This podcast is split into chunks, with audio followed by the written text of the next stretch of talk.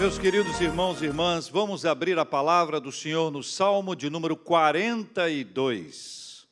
Salmo de número 42. Quero convidar você a fazer essa leitura bíblica comigo. Abra sua Bíblia, seu tablet, seu smartphone na palavra do Senhor. Em 1519, eu tinha um programa de rádio lá em Vitória, belíssima capital do Espírito Santo, mais conhecida como a Grande Cachoeiro e ela e ela eu tinha lá um quadro chamado Salmo do Dia. Muita gente gosta de ler um salmo por dia. Aí tem gente que já associa o salmo com um número. Daí já vem um monte de coisa esquisita. Você já deve ter visto gente dizendo que seu número da sorte hoje é tal. Aí a pessoa pega aquele número e fica aquele número na cabeça. Tem gente que associa isso com um salmo. Opa, 42. Vou prestar atenção. De repente é um sinal de Deus. Abra seu olho, hein? Salmo de número 42, a palavra maravilhosa de Deus, a alma anela por Deus, um salmo didático dos filhos de Corá. Como suspira a corça pelas correntes das águas, assim por ti, ó Deus, suspira a minha alma. A minha alma tem sede de Deus, do Deus vivo. Quando irei e me verei perante a face de Deus? As minhas lágrimas têm, têm sido o meu alimento, dia e noite. Enquanto me dizem continuamente: O teu Deus, onde está? Lembro-me destas coisas e dentro de mim se derrama a alma de como passava eu com a multidão de povo e os guiava em procissão à casa de Deus, entre gritos de alegria e louvor, multidão em festa. Porque estás abatida, ó minha alma, porque te perturbas dentro de mim? Espere em Deus, pois ainda o louvarei, a Ele meu auxílio e Deus meu. Sinto abatida dentro de mim a minha alma Lembro-me, portanto, de ti nas terras do Jordão e no monte Hermon e no outeiro de Mizar. Um abismo chama outro abismo. Ao fragor das tuas catadupas, todas as tuas ondas e vagas passaram sobre mim. Contudo, o Senhor durante o dia me concede a sua misericórdia, e à noite comigo está o seu cântico uma oração ao Deus da minha vida. Digo a Deus, minha rocha, por que te olvidaste de mim? Por que hei de andar eu lamentando sob a opressão dos meus inimigos?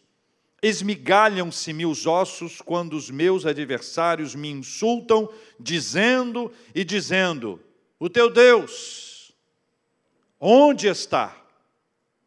Por que estás abatido, ó minha alma? Porque te perturbas dentro de mim. Espere em Deus, pois ainda o louvarei, a Ele, meu auxílio e Deus meu. Amém?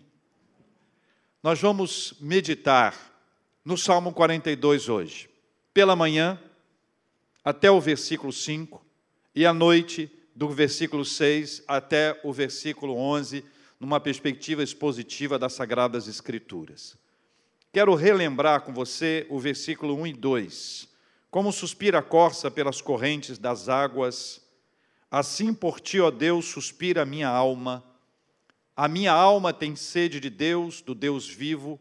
Quando irei e me verei perante a face de Deus? A corça sedenta é o que nos apresenta o texto bíblico. Existem pelo menos três razões para nós lembrarmos dessa corça sedenta. A primeira é que a água, tanto para a corça quanto para nós, é nutriente, é para a hidratação, é para o nosso fortalecimento, é para a nossa alimentação. Um segundo motivo para a corça é que ela se escondia dos seus predadores quando corria para a água. E essa era uma possibilidade interessantíssima. Enquanto os seus predadores tinham problema com a água, a corça não tinha. Então, quando eles vinham, ela corria para dentro da água, ou mesmo dentro da água se escondia deles.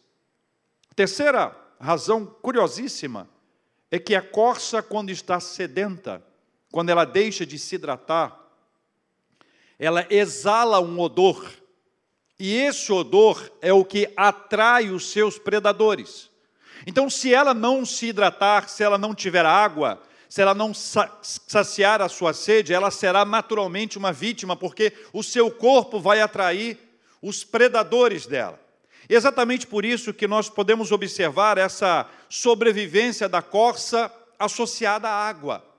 A água não é apenas o alimento para que ela venha se hidratar, não é o seu caminho, a fonte desses nutrientes para a sua subsistência. Ela é motivo suficiente para a sua sobrevivência. E aqui está uma analogia da nossa sobrevivência espiritual. Assim como a corça tem sede, tem necessidade da água, de igual forma eu e você temos necessidade de Deus. Temos que ter sede de Deus, ou seja, a nossa sede de Deus é que vai nos alimentar, a sede de Deus que vai nos levar a buscá-lo, é a sede de Deus que vai nos conduzir para perto dele, e perto dele nós estaremos protegidos de todos os predadores que visam querer nos destruir. Aí tem uma frase: somos alimentados pela nossa sede de Deus. Somos alimentados pela nossa sede de Deus. Jesus, lá em João capítulo 4, versículos 13 ah, e 14, ele fez uma afirmação importante que tem a conexão com a água. Quem beber desta água, ele se refere à água viva, quem beber desta água aqui, apontando para aquela água, tornará a ter sede. Agora, aquele, porém, que beber da água que eu lhe der, nunca mais terá sede, a água viva. Pelo contrário, a água que eu lhe der, a água viva, será nele uma fonte a jorrar para a vida eterna. Então, nós temos uma associação importante aqui. A corça, a água. A nossa sede de Deus nos alimenta. Jesus é a água viva, Ele é que nos alimenta. Alimentados por Ele, nós teremos a nossa sede de Deus saciada, e ainda através de nós, dentro de nós, a partir de nós, vai jorrar essa água. Ou seja, da mesma forma que nós somos alimentados pela água, que a nossa sede de Deus é saciada, nós também vamos compartilhar essa água com as pessoas com as quais nós estivermos juntos. Versículo 2 diz: A minha alma tem sede de Deus. A minha alma tem sede de Deus. O ser humano nasceu com este com essa carência de Deus. Nós passamos a nossa vida inteira em busca dessa, dessa conexão com o Criador. Batemos em várias portas religiosas e espirituais na expectativa de ter essa nossa sede saciada, essa nossa fonte, essa nossa fome de Deus sendo trazida na presença dEle. Nós batemos em várias e várias portas ao longo de toda a nossa vida, e o salmista diz: A minha alma tem sede de Deus, mas não é de qualquer Deus é do Deus vivo. Quando irei e me verei perante a face de Deus? Outros povos adoravam outros deuses. Quando o povo de Deus saiu do, do Egito, havia um cuidado muito grande para que ele não se desviasse. E a palavra bíblica, repetida em diversas ocasiões, é para não se desviar nem para a direita, nem para a esquerda. É a ideia de um caminho reto, onde não vai ser influenciado por um lado, nem vai ser influenciado por outro. Pense nisso em termos de mapa. Pense que aqui nessa área vai estar o povo, o povo de, de, Deus, e aqui à direita, um povo que vai ser idólatra, à esquerda, mais ao norte, mais ao sul. Em todas as áreas haverá um povo idólatra oferecendo a Israel o perigo dessas pressões e opressões do ponto de vista espiritual. A migração oferecia isso. Todas as vezes que o povo migrava, e aqui você tem migrações por vários motivos, cativeiro, exílio, mudança por questões estratégicas, mudança por questões de guerra, qualquer mudança dessa gerava esse distanciamento. E essa espécie de mobilidade aqui apresentada era um perigo. Por quê? Porque havia uma tendência de se adaptar à realidade daquele povo. Então, aquele povo tinha uma cultura idólatra, tinha uma cultura de adorar outros deuses, tinha uma cultura que oferecia um perigo grave, grande, para que o povo de Israel pudesse manter-se puro e manter-se limpo. Todavia, a despeito da pressão. Quem conhece o nosso Deus sabe muito bem que o nosso Deus é o Deus vivo. Quem conhece ao Senhor sabe que o Senhor que é vivo, ele vivifica. O Senhor que é vivo traz vida para a nossa vida. O Senhor enche a nossa vida da sua presença extraordinária, por maior que seja a pressão de um lado ou de outro, todo aquele que conhece ao Senhor saberá que é uma grande honra servir ao Senhor e não se desviar dele, manterá o nosso coração cheio de vida. E eu estou me referindo à vida espiritual. Amém, meus irmãos? Ninguém além do Senhor faz cessar a nossa sede espiritual. Ninguém além do Senhor faz cessar a nossa sede espiritual. Enquanto buscarmos em caminhos outros que não na presença de Deus, a nossa sede de Deus se manterá. Nós precisamos da presença de Deus para que a nossa sede dele seja saciada. O versículo 3 e 4, os versículos 3 e 4 nos apresentam outro enfoque. Veja comigo. As minhas lágrimas têm sido o meu alimento dia e noite. Olha que, que frase pesada. Que descrição sofrida, lágrima, dia e noite. Dia e noite tem sido o meu alimento dia e noite, enquanto me dizem continuamente: O teu Deus onde está? A provocação sobre a presença de Deus, e ele diz no versículo 4: Lembro-me dessas coisas e dentro de mim se derrama a alma, de como eu passava, ou de como passava eu com a multidão de povo e os guiava em procissão à casa de Deus, entre gritos de alegria e louvor, multidão em festa. Você pega a última frase, né, a última parte, multidão em festa, e conecta com a primeira, primeira parte, as lágrimas continuamente. Parece um assunto desconecto. A sede de Deus nos enche de esperança. Eclesiastes 3, você deve conhecer bem esse texto, é, um, é uma espécie de relógio da vida. Eclesiastes 3 é um relógio da vida, ele se mostra como um compasso da nossa existência. Ele marca as épocas numa espécie de visão ampliada das estações da vida. Veja o que diz o texto no capítulo 3 de Eclesiastes, versículos 1 e 4. Tudo tem o seu tempo determinado. E há tempo para todo propósito debaixo do céu. Versículo 4. Existe o tempo de chorar e o tempo de rir. Existe o tempo de prantear e o tempo de saltar de alegria. A vida não é feita somente de sorrisos. A vida não é feita somente de sorrisos. E a expectativa de somente sorrisos pode nos levar a deixar de viver plenamente a vida. Nessa metáfora da dor, ele fala sobre as lágrimas dia e noite. Ele fala sobre um sofrimento intenso, sobre algo que ele não consegue controlar e nem esconder, sobre algo que o acompanha, que de alguma forma o persegue. Essas são dores da vida. Nossa vida, nossa vida não é feita só de sorrisos e de alegria. Nós não somos feitos só de vitória. Nós também enfrentamos dores. Nós também enfrentamos lágrimas. Nós também temos a pressão da vida que nos leva quase ao desespero. É possível que um de nós já tenha passado tempos de agonia, de desesperadamente procurar uma saída e praticamente não enxergá-la. Quero descrever para você uma imagem. Uma pessoa dentro de uma piscina, mergulha e se assenta no fundo, olha para cima, vê a luz, vê a borda, mas não consegue sair. Esse é o estado, essa é a ideia desse estado sofrido, complexo, difícil, que todos nós precisamos enfrentar.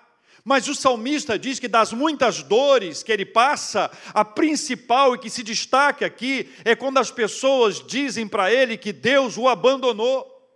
As pessoas dizendo, dizendo para ele que Deus não estava com ele. Aonde está o teu Deus? O teu Deus onde está?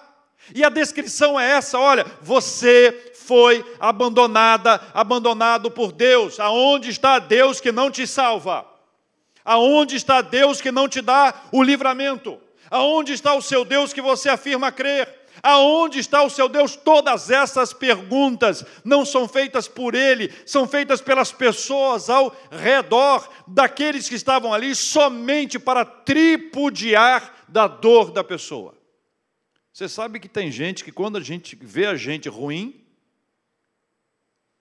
tem prazer em piorar.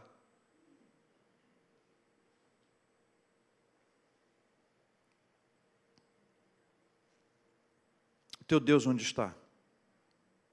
A guerra entre os povos era também uma guerra espiritual. Quando um povo perdia a guerra, a leitura que era feita do ponto de vista espiritual era que o Deus do povo vencedor era mais poderoso que o do povo vencido. Então, se Israel estava sendo é, exilado, ou no cativeiro, ou uma derrota cachapante, a ideia era que o outro Deus era mais forte. E daí a pergunta, e daí o questionamento, e daí a pressão que ali estava, a vitória que ali estava sendo estabelecida, era também uma vitória espiritual. Agora, essa suposta ausência de Deus se revelava aí exatamente nesse aspecto, onde as conquistas são perdidas. Só que essa é uma perspectiva equivocada, absolutamente equivocada. Num breve parênteses, a gente lembra do Salmo de número 124: se não for o Senhor que esteve ao nosso lado, Israel que o diga, se não for o Senhor. As histórias bíblicas apontam para a presença de Deus no meio do seu povo, dando ao povo de Deus vitória, que o povo de Deus não merecia e nem poderia ter mas a mão de Deus foi conduzindo o povo de maneira poderosa, extraordinária, dando ao povo vitória, ou seja, a vitória estava nas mãos de Deus. Então, todas as vezes que havia uma derrota, dava aos outros povos a impressão de que o povo de Deus estava perdido e que o nosso Deus era fraco. A derrota e o sofrimento são ainda hoje atribuídos a uma espécie de ausência de Deus. A ideia é que se Deus estivesse mesmo conosco, o que aconteceu não teria acontecido. O que nos insere numa perspectiva humana, limitada e resultadista. Humana, limitada e resultadista. A derrota e o sofrimento são ainda hoje atribuídos a essa ausência ou o distanciamento, o afastamento de Deus, mas essa tem uma perspectiva humana, limitada e resultadista. E o problema do resultado como elemento central para atribuir presença ou ausência de Deus é o seu perfil egocentrado. Porque o que define é o que eu acho. O que define é o que eu sinto, e não a soberania de Deus e a vontade dele para a nossa vida, ou seus propósitos para a nossa existência. Quem já não falou, Romanos 12, a vontade de Deus, ela é. Eu, eu tenho a, em mente a versão boa, agradável e perfeita.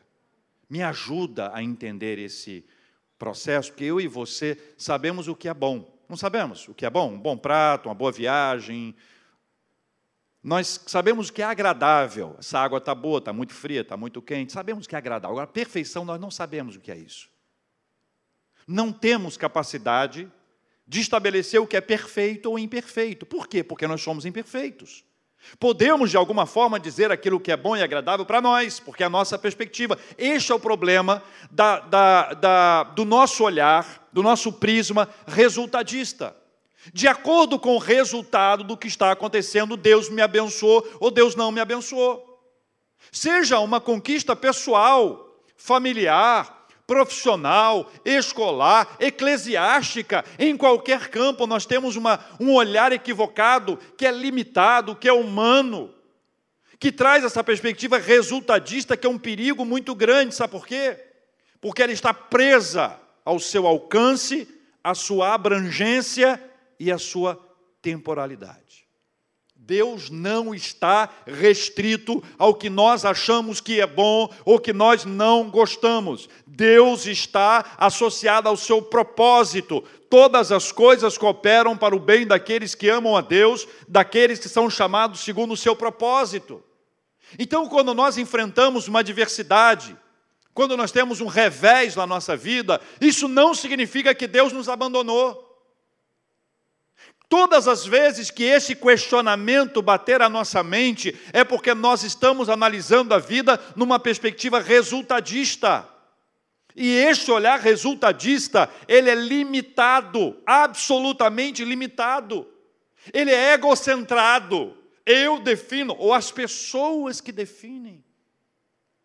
Mas entre nós dois aqui agora. Para muita gente, essa não é uma pergunta nova.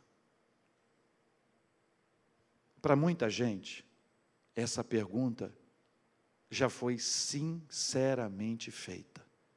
Deus, onde é que o Senhor está? Porque eu não aguento mais sofrer. Eu não suporto mais a dor que eu tenho vivido. Tem uma música do Paulo César Baruch, que a letra diz assim: Um dia a gente aprende a confiar em um Deus que faz milagres, que ouve a nossa oração, que se faz presente aqui. Um dia a gente aprende a dar um passo só de cada vez, mas sem duvidar, sem duvidar. Então chega o dia de viver tudo o que se aprendeu e a enxergar até o que não se pode ver. Chega o dia de entender até ouvir um não de Deus, mas sem duvidar, sem duvidar. Aí o coro é assim. Ele continua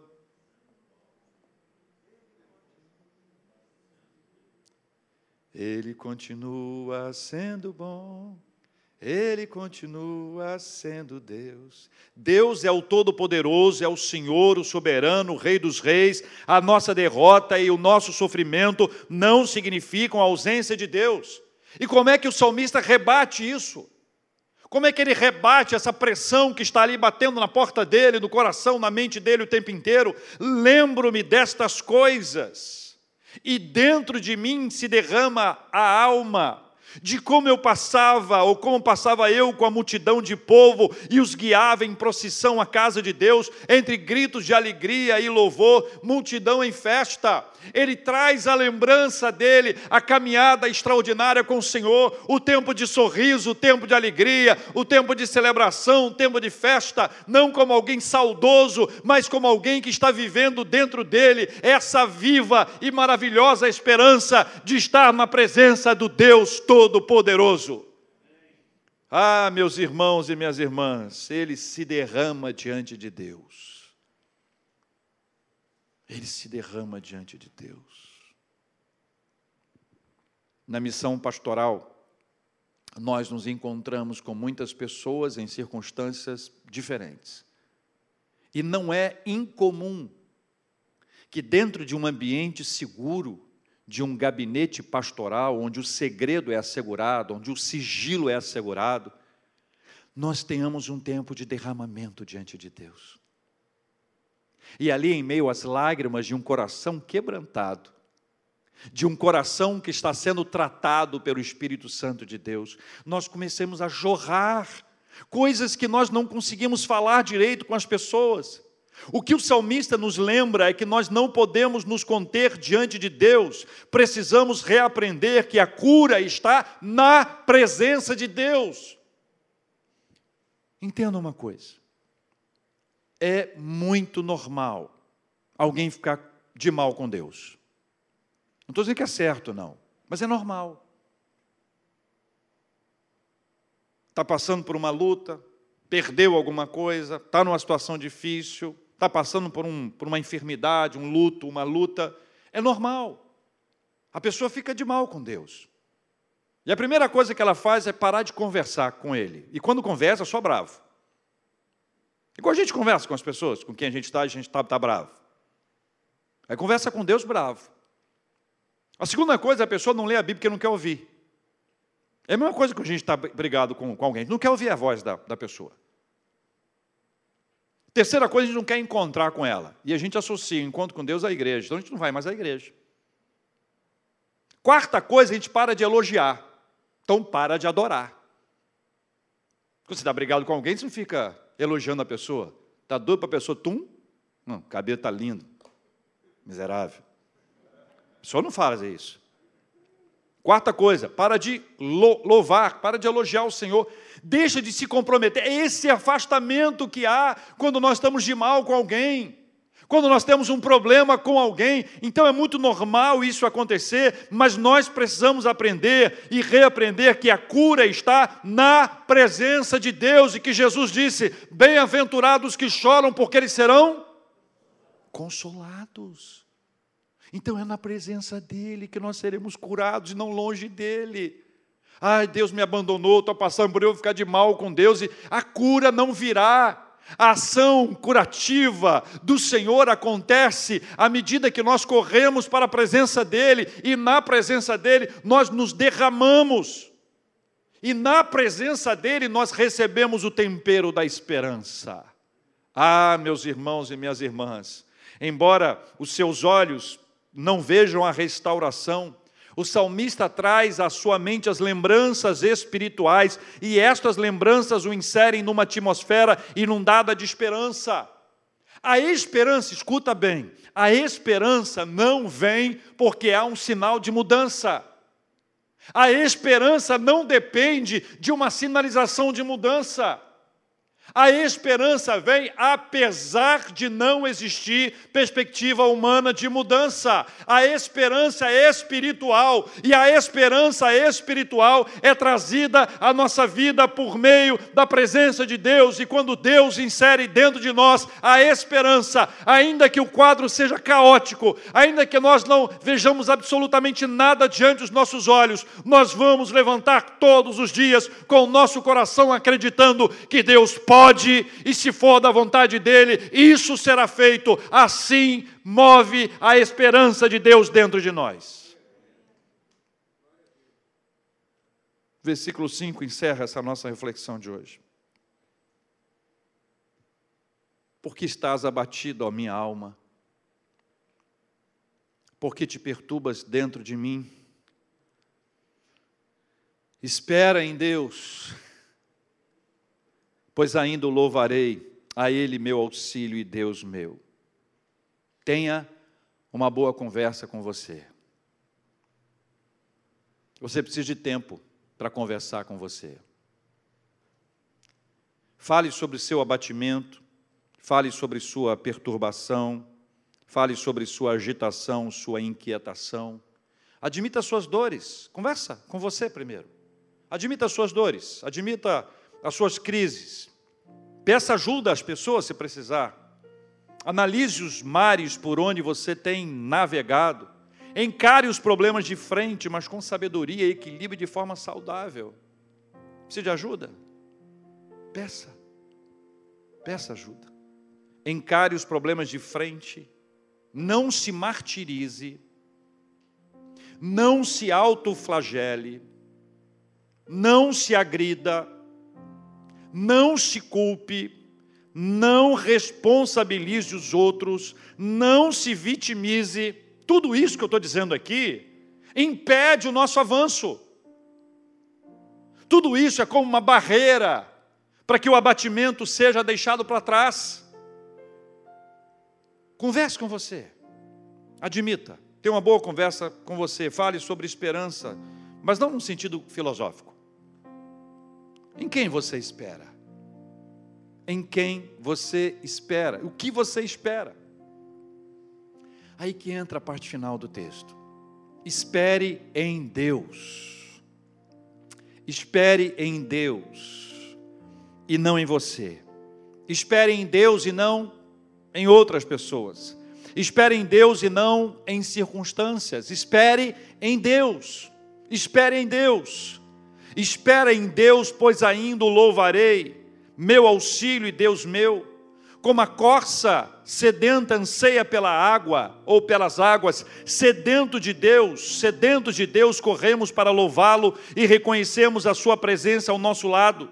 Ainda que outros digam o contrário, Ainda que outros digam que nós somos abandonados pelo Senhor, ainda que outros apresentem o nosso resultado como elemento para avaliar a nossa vida espiritual, ainda que outros possam olhar para nós e dizer: olha a sua vida, Veja como você está. Deus te abandonou. Nós não aceitaremos essa palavra, porque Deus está com a gente em todo o tempo. A presença dele nos faz ver o que somente pode ser visto por causa da presença dele. Deus está com a gente, a presença dele nos enche de esperança. Deus está com a gente nas derrotas, nas perdas, nos sofrimentos. Deus está com a gente, a presença dele nos enche de esperança. Nós somos conduzidos pelo Senhor, meus irmãos e minhas irmãs. Existe o tempo da lágrima, que parece não sair de perto. Um sofrimento para além de um tempo razoável, uma dor para além de uma dor que nós admitimos que pode ser vivida por qualquer um de nós. As pressões ao nosso redor, as vozes que passam a ecoar e a nossa própria voz dizendo: Senhor, cadê o Senhor? Onde está o Senhor? Onde está o Senhor? Eu quero orar com você, meu irmão, minha irmã, porque, como suspira a corça pelas correntes das águas, assim por ti, ó Deus, suspira a minha alma. A minha alma, a sua alma. Nós temos sede de Deus, o Deus vivo. E a única forma de nós termos a nossa sede saciada é na presença dEle, é a sede de Deus que nos alimenta.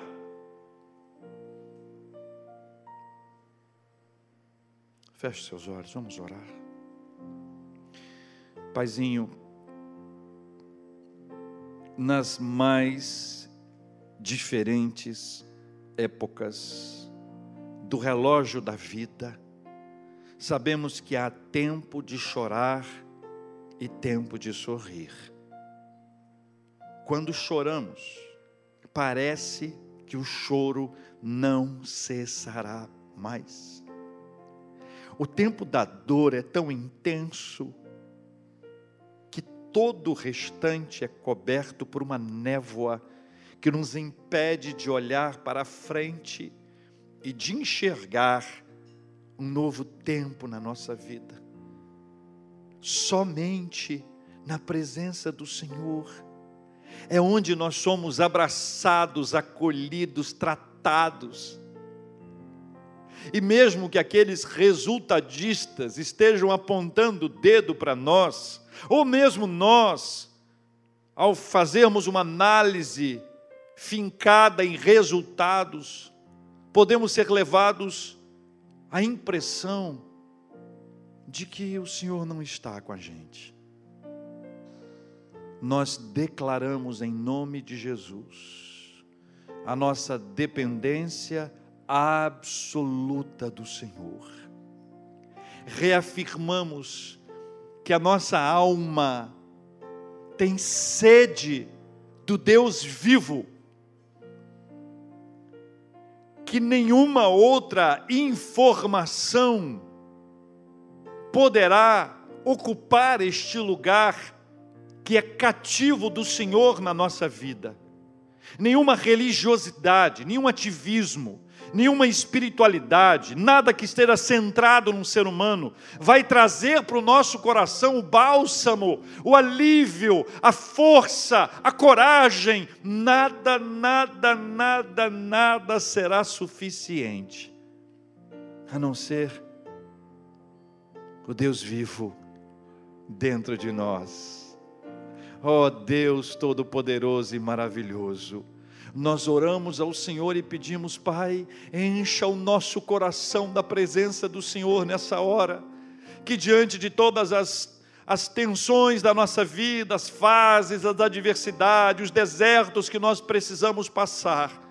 Que ainda que estejamos vivendo um tempo de profunda dificuldade, nós clamamos ao Senhor em nome de Jesus, que a nossa sede seja saciada pela presença do Deus vivo e que assim como a corça anseia pela corrente das águas, nós possamos ansiar pela Sua presença e sejamos pelas águas do Senhor, pela água viva, hidratados, nutridos, protegidos e fortalecidos para vencermos todos os embates que todos os dias precisamos enfrentar diante dos predadores da nossa vida espiritual oramos já agradecidos. Porque quando nós derramamos o nosso coração diante do Senhor, nós somos pelo Senhor alimentados e fortalecidos. E aquilo que nós não estamos vendo, nossos olhos espirituais são abertos e nós passamos, ainda que no deserto, na fornalha, ainda dentro dessa circunstância, sem que haja uma sinalização humana de mudança, nossos olhos espirituais são abertos e são cheios de esperança. Oramos assim, em nome de Jesus. Amém.